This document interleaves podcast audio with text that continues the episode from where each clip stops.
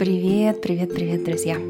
Сегодня хочу с вами вот о чем поговорить. Я закинула голосовалку в Телеграме и спросила вас про то, как вы оцениваете свое качество жизни. У нас голоса разделились. Во-первых, у нас больше 6 тысяч, почти 6,5 тысяч человек проголосовало. Обалдеть, конечно. И выяснилось, что распределение следующее. Около 20% говорит, что жизнь прекрасна вне зависимости от обстоятельств.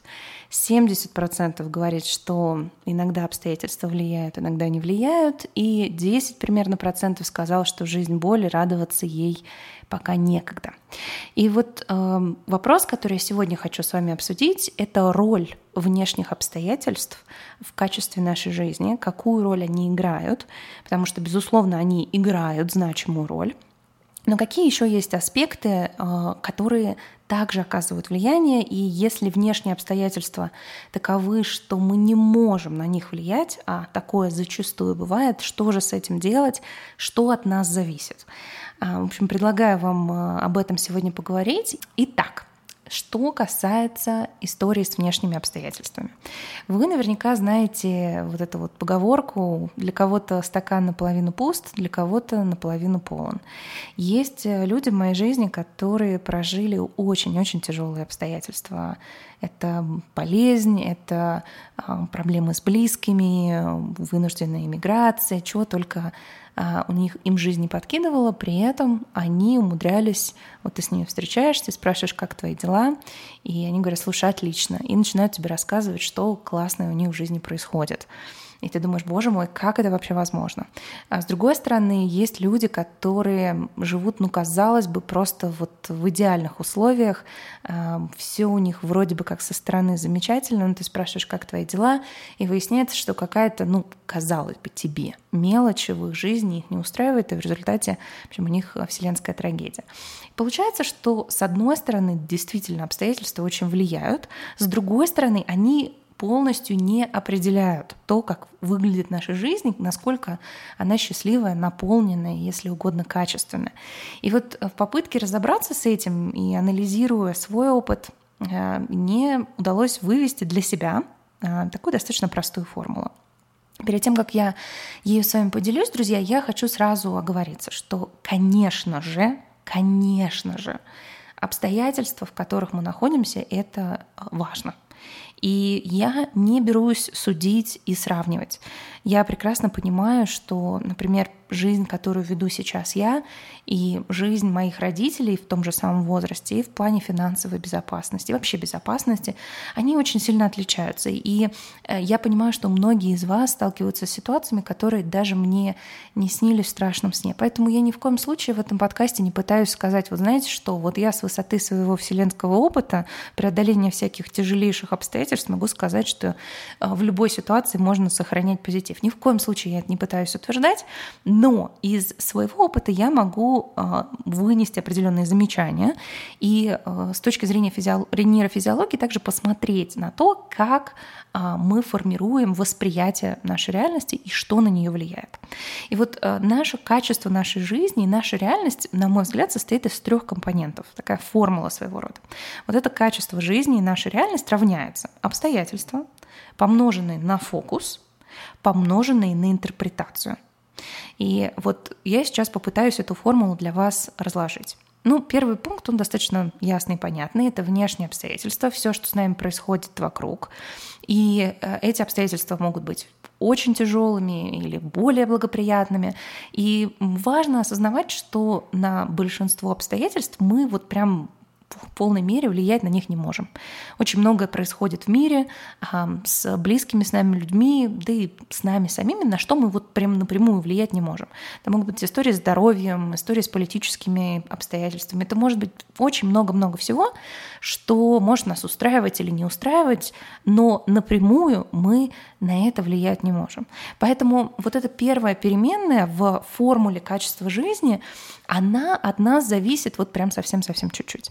А вот две другие фокусы интерпретации, на которых мы сейчас с вами сфокусируемся, на которые, фокус, на котором мы сфокусируемся, они гораздо в большей степени в наших руках, а если быть точнее, то в наших мозгах. Начнем давайте здесь с фокуса внимания. Смысл в следующем, что каждую секунду наш мозг обрабатывает миллионы бит внешних сигналов, и задача наших подкорковых структур мозга отфильтровать среди них а, то, что считается важным. И понятно, что в этом миллионе сигналов есть что-то хорошее, есть что-то плохое, а, позитивное, негативное, повод для радости, повод для грусти, и большая часть сигналов, она как бы вообще нейтральная. И вот а, наша лимбическая система вместе с вахтершей амигдала, они через себя все это фильтруют и отбирают сигналы, которые считают важными. И, в общем, наша реальность так или иначе состоит из того, что мы из этой общей массы сигналов отфильтровали. То есть, еще раз, наш вот этот поток э, восприятия, он содержит в себе все на свете. И хорошее, и плохое, и грустное, и веселое, и никакое. Но наш фокус внимания он определяет то, что реально ну, как на поверхность выводится, то есть, грубо говоря, что доходит до нашего сознания. И вот здесь интересная штука, потому что по умолчанию мы фокусируемся на угрозах. Я это много вам рассказывала, и получается, что те вещи вот в этом потоке восприятия, которые включают в себя угрозы, проблемы, они по умолчанию будут всплывать на уровень нашего сознания, и это настройки нашего мозга по умолчанию. То есть а, если мы видим что-то хорошее, то наша реакция на это будет всегда гораздо более такой слабенькой, чем если это будет что-то негативное. То есть, условно, ты, выиграв 100 рублей, а, ты будешь радоваться меньше, чем а, ты будешь расстраиваться, если потеряешь 100 рублей. И в этом смысле у нас есть очень явный такой перекос, который встроен по умолчанию. Но вот эти все штуки, связанные с а, фокусировкой внимания, они могут быть перепрошиты, потому что фокусировка внимания у нас бывает двух типов. Одна а, на уровне автоматическом, на уровне нашей лимбической системы, и там, в общем, эта фильтрация проходит, ну вот как получится, да, исходя из наших эволюционных настроек и еще нашем уровне стресса. Чем больше стресса, тем более негативные вещи мы будем отбирать. Но у нас есть а, области мозга, которые помогают управлять вниманием, и а, благодаря этому эти заводские стандартные настройки можно перепрошить.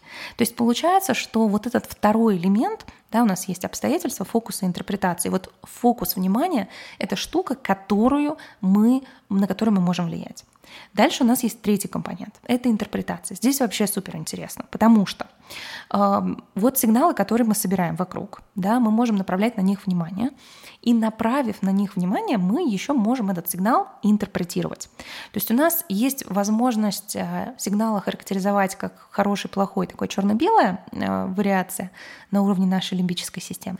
А можно, э, если мы этот сигнал загоним в наш кортекс, то мы можем его проанализировать с учетом контекста и принять для себя решение, хорошо для нас это или плохо. Я приведу пример. Еще раз хочу оговориться. Я ни в коем случае не пытаюсь представить как человек, который вот прошел через какой-то огонь, воду, воду и медные трубы. У всех людей есть а, свои сложности, и, может быть, моя история сейчас вам покажется совершенно какой-то недраматической, и подумаешь, боже мой. Ну вот для меня это был очень сложный момент. Я сейчас с вами с ним им поделюсь. Несколько лет назад а, бывшая супруга моего любимого человека забрала их совместного ребенка, нашу Эми, а, в Юту, заявив, что хочет здесь получать образование. И а, это для того, чтобы видеться с ребенком Лансу, моему любимому человеку, необходимо было переехать в Юту. Я в это время жила в Калифорнии и вообще не представляла себя нигде больше. И э, эта ситуация с необходимостью э, переезда в Юту, если я хочу быть рядом с человеком, которого я очень люблю, для меня казалась какой-то совершенно безвыходной. То есть я смотрела на нее и понимала, что мне нужно выбрать либо между местом, где а, у меня все деловые связи, где мои друзья, где, ну вот я реально пустила корни в Калифорнии, и мне нужно выбрать, а, либо мне нужно выбрать любимого человека, но тогда я буду жить а, у черта на куличках, а, где нет ничего, а, нету предпринимательской экосистемы, все инвесторов, вообще всего-всего, что мне так близко, людей, которые меня зажигают и вдохновляют. И я, оказавшись перед этим выбором, а, тогда оценила произошедшее как супер негативное, задавался вопросом, вот почему со мной такое происходит, вроде я все, все, все хорошо делаю, почему мне вот такая участь досталась, почему вот такая вот жизненная проблема со мной случилась. И э, за последние пару лет, э, смотря на эту ситуацию и прожив ее, я понимаю, что э, на самом деле интерпретация этой ситуации могла быть совершенно иной совершенно иной. Почему? Потому что сейчас, как, как эта ситуация развернулась, а, сейчас я смотрю на свою жизнь и понимаю, что мне вообще супер повезло, что мы переехали, потому что теперь у меня есть два дома. Один дом в горах, другой, де, другой дом у моря, у океана — и у меня есть возможность взять лучшее от двух совершенно разных мест. У меня сформировался круг общения разный в этих двух совершенно разных местах. Парк-Сити — это место, где люди очень много посвящают своему здоровью. Здесь все такие фитнес, прям при фитнес. Здесь невероятный воздух, на большой высоте полезно и спортом заниматься, и жить, и у меня появилась возможность видеть снег, а, появились у меня сезоны, я стала больше ценить а, смену сезонов, потому что Калифорния — это вечное лето. И при этом у меня есть возможность в любой момент приехать в Калифорнию и насладиться а, встречами с друзьями, океаном и так далее. То есть оказалось, в общем-то, что вот эта ситуация, которую я интерпретировала как просто проблему невыносимую, оказалась ну, в реальности вообще большим благом. И а, то, как мы смогли выстроить процессы, то, как мы могли, смогли упорядочить наши финансы, то, как мы смогли а, обустроить наш быт, в результате привело к тому, что вот эта ситуация, которая ну, была сделана для того, чтобы мы разошлись, она в итоге сыграла для нас. И сейчас я понимаю, что я счастливее благодаря тому, что это произошло. Возвращаясь к нашей формуле, а, вот эта вот интерпретация того, что с нами происходит, что это проблема или возможность, мы а, можем для себя решить. И э, очень многие ситуации, если мы посмотрим на эволюцию человека, очень часто именно сложности — становятся точками эволюционного развития, которые выводят нас на новый уровень.